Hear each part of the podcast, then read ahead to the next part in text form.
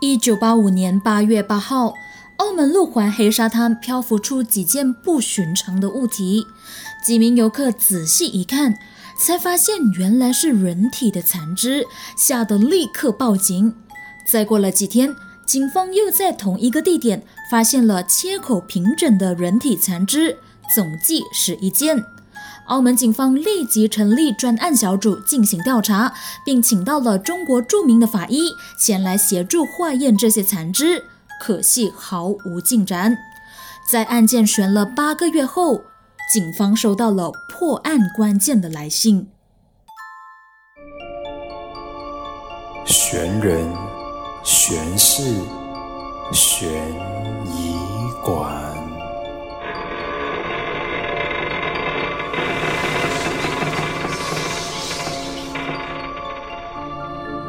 欢迎来到悬疑馆，我是馆主卡门。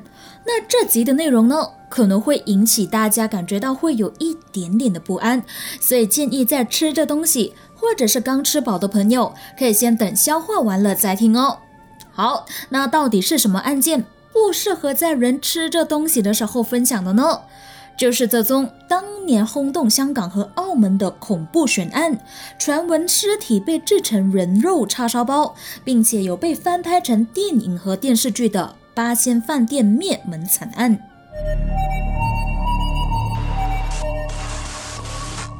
八仙饭店灭门惨案。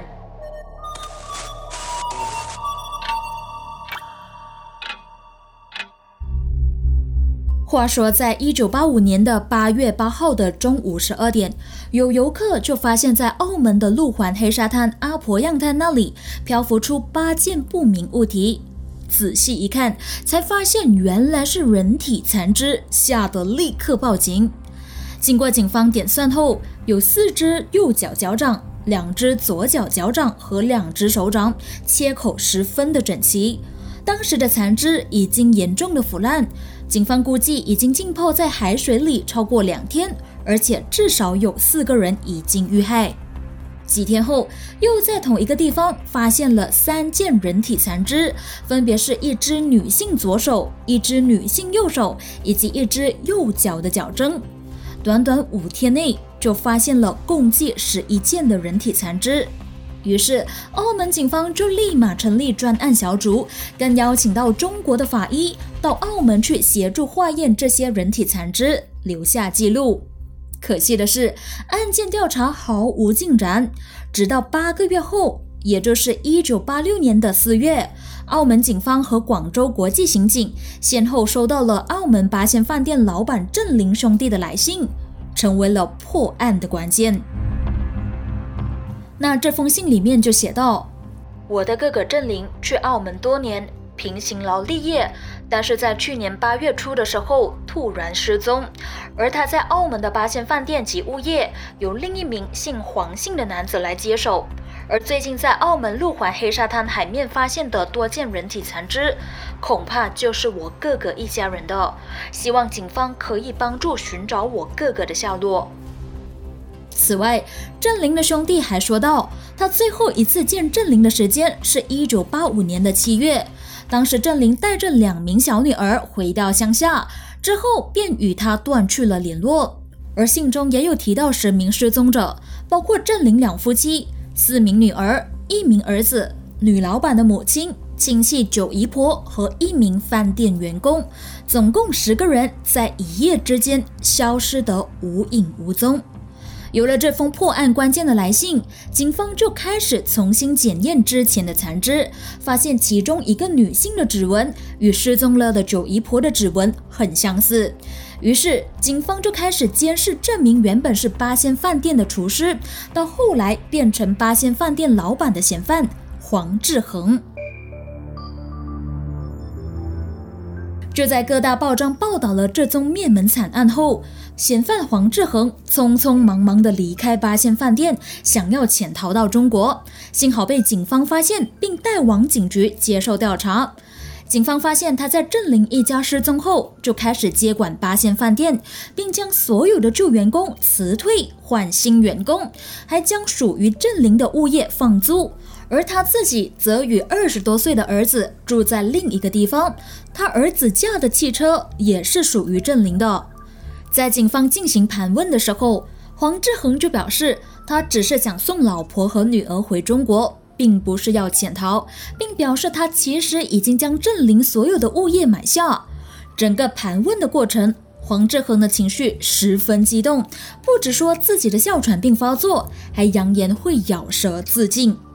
之后，黄志恒又改口供，他就声称郑林因为欠他六十万的赌债，所以把所有的财产交给他，并且一家移民离开澳门。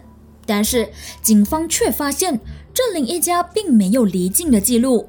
与此同时，警方在他的保险箱内搜出郑林保险箱的钥匙。回港证、四名子女的出生证明书以及学生证副本，由此推断出郑林一家不可能移民，因为不可能连这么重要的文件都不带走的嘛。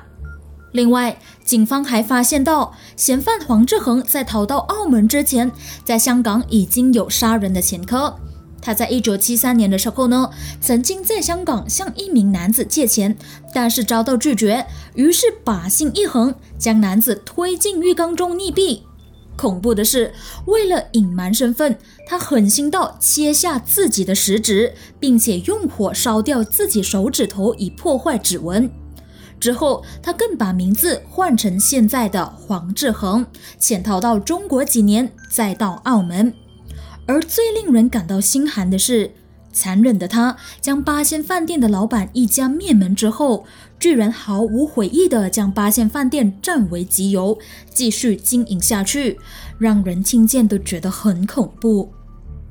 一九八六年十月二号，黄志恒正式被落案起诉谋杀，并移交给刑事起诉法庭侦讯，被裁定表面证据成立，扣押在澳门监狱等候审讯。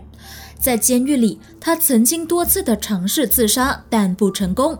直到十二月四号的凌晨，黄志恒把汽水盖的拉环磨利，在之前自杀的伤口再一次的割脉自杀。当狱警发现时，已经是早上八点，他已经奄奄一息，躺在一副被染满鲜血的棉被上，身旁还有一封遗书和一些哮喘药。随着最大的嫌犯黄志恒，也是这起案件唯一的知情者的离世，这起灭门惨案顿时变成了悬案。但这时，有一名狱友就站出来说，黄志恒在临死前曾经把八仙饭店灭门惨案的经过都告诉了他，加上当时媒体的一些猜测，以至于有我们现在听到或者是看到的版本。按照该名爆料的狱友的说法。导致这起惨案发生的主要原因，是因为八仙饭店的老板郑林欠赌债不还，所以才导致这起惨案的发生。一些澳门媒体就指出，黄志恒在案发前曾在八仙饭店与郑林夫妻一起赌博，结果郑林夫妻输了十八万元。郑林当时曾答应在一年内还清赌债，并且承诺如果不能还清赌债，则自愿把八仙饭店抵押给黄志恒。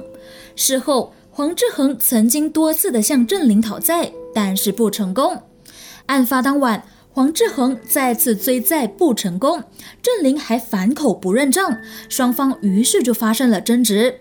黄志恒随手就拿起了酒瓶，挟持郑林最小的儿子，并且命令郑林的家人以及员工用绳子绑住自己，以及用布塞住口。情节就和黄秋生主演的那部电影《八仙饭店之人肉叉烧包》的故事情节一样，甚至可以说是比电影更加恐怖。这时，郑林的老婆发难，抱起小儿子想要冲出门口，结果被黄志恒击杀。而郑林的小儿子在临死前曾经大喊：“九姨婆会报警抓你！”为了不让事件曝光。黄志恒之后又到了九姨婆的家里去，骗她说郑林的小儿子发烧，再把他骗到八仙饭店，再将他杀死。这也是为什么失踪了这么多人，居然都没有人发现，因为凶手将这一家有关系的人都一并杀害，所以没有人可以指证他。澳门当地的报章曾经指出。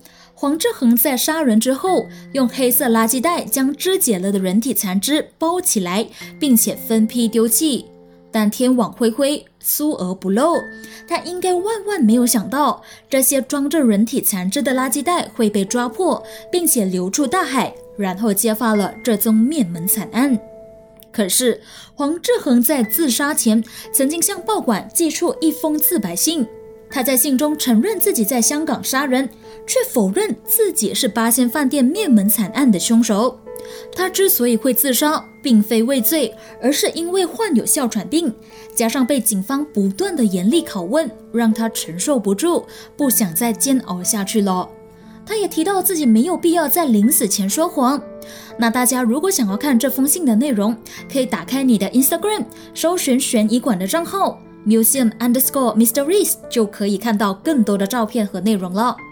好，回到正题，其实除了这封寄给报馆的自白信，在调查的过程中，还有三个疑点是到现在都还没有解开的。第一，嫌犯黄志恒当年已经五十岁，以他这个岁数要杀掉十个人，并且将十个人分尸再丢弃，是需要花相当多的力气和时间的。再加上尸体如果不尽早处理的话，会发出难闻的尸臭味。但在案发的那几天，并没有人投诉有闻到尸臭味。第二，在案发前几天，一名鸡鸭供应商就说他在事发当天的下午曾经送货到八仙饭店，当时的店内一切还很正常。可是第二天在送货的时候，就发现店外贴上了停业三天的告示。于是他就跑去郑林家询问状况，开门的不是黄志恒，而是一名陌生的男子。而该名陌生男子就说郑林一家去了珠海。第三，九姨婆的邻居曾经说过，案发时有一个大约三十多岁的陌生男子曾经上门找九姨婆，并说郑林的小儿子生病了，要他过去看他，所以两个人就一起出门。但是之后就没有再看见九姨婆回来了。那两位证人看到的陌生男子到底是谁呢？他既不是黄志恒，也不是他的儿子，要么就是那位狱友说谎。不然就是黄志恒有共犯，但是毕竟这已经是三十多年前的案子了，如果没有新的证据出现，是无法重新审查这起案件的。而凶手是否是已经自杀身亡的黄志恒？那十名失踪者是否全部都已经死亡？至今仍是一个谜。那在这里补充一点是。据说在案发的三年后，有一名清洁工人在澳门某一个垃圾场里面就发现了大批的人骨。经过澳门警方的连热调查，相信就是属于八仙饭店那十名死者的。那说到这里，大家都会关心说：诶，说了这么久，怎么都没有听到人肉叉烧包啊？人肉叉烧包和这起灭门案有什么关系嘞？其实呢。人肉叉烧包只是一个坊间的传闻，并没有被警方证实到这些受害者到底有没有被做成人肉叉烧包来出售。那为什么会传出人肉叉烧包这个恐怖的传闻呢？主要的原因是因为被发现的人体残肢是很少的，共计十一件，但是失踪的人数却很多，有高达十位。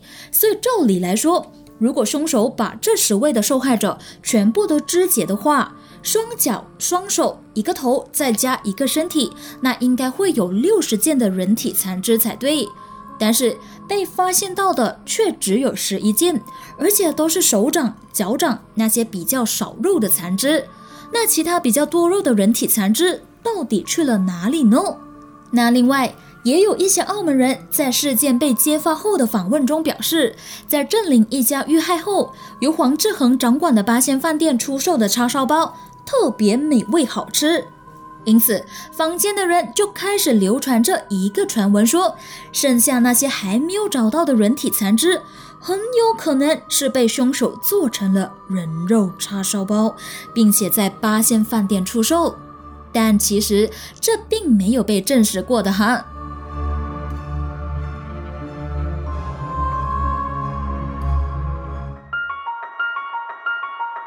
这宗轰动华人社会的案件，曾多次被改编成为电影、电视剧，甚至是漫画等等。那最著名的，大概就是由黄秋生主演的《八仙饭店之人肉叉烧包》的电影。黄秋生更凭着该部电影获得了第十三届香港金像奖的最佳男主角。我是没有看完完整的电影啦，只是有看过部分的片段。那其中最让我印象深刻的，应该就是黄秋生在演凶手处理尸体时的那一个眼神，就和电影的海报一样，是那种冷静而且内敛到会让人头皮发麻的。有兴趣的朋友也可以去找来看看。那顺带一提。由于部分的剧情都提到人肉叉烧包，所以据说当年电影上映的时候呢，香港和澳门的叉烧包销量就会直线下跌。直到现在重播该部电影的时候，也会有同样的情况。所以你大概可以想象到这一件事情，或是这部电影对港澳民众的影响有多大。随着最大嫌疑犯黄志恒自杀身亡过后，这起八仙饭店灭门惨案就成了名副其实的悬案。而受害的郑林一家九口和一名员工的尸体，和他犯案的动机，也成为了一个解不开的谜。到底其他人的尸体去了哪里呢？凶手真的是黄志恒吗？根据澳门的刑法，犯罪人士最高判二十五年监禁，是没有死刑处罚的。